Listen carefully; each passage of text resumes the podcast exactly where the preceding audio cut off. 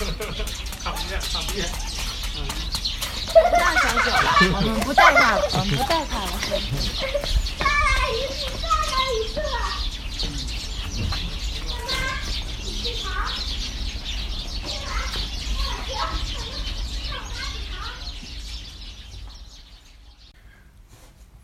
刚刚听到的这段声音是来自北京国子监一旁的一个叫观书院胡同的地方。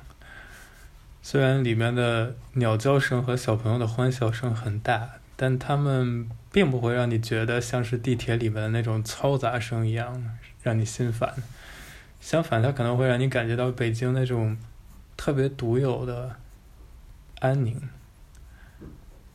不过搞笑的就是，因为 Voice Memo 会自动根据你的地理位置来命名你的录音嘛，所以有由于某些原因呢，这段录音在被记录下来之后，它的标题就变成了 The Imperial College Public Toilet，应该是帝国英国伦敦的帝国理工的公共卫生间。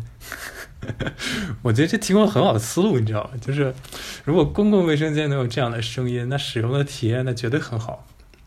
然后我有一个朋友听完之后告诉我说，某些日本的卫生间真的会播放鸟叫的声音。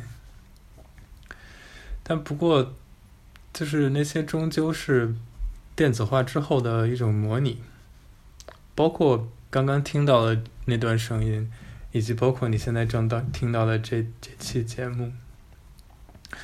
所以，总之祝各位春节愉快啊！生活的要更真实一点，出门戴口罩。回家酒精消毒衣服、双手和手机，然后我们会努力保持一周一更新的频率。啊，欢迎订阅以及和我们分享你听后的任何想法。呃，详情呢，请见正文的末尾。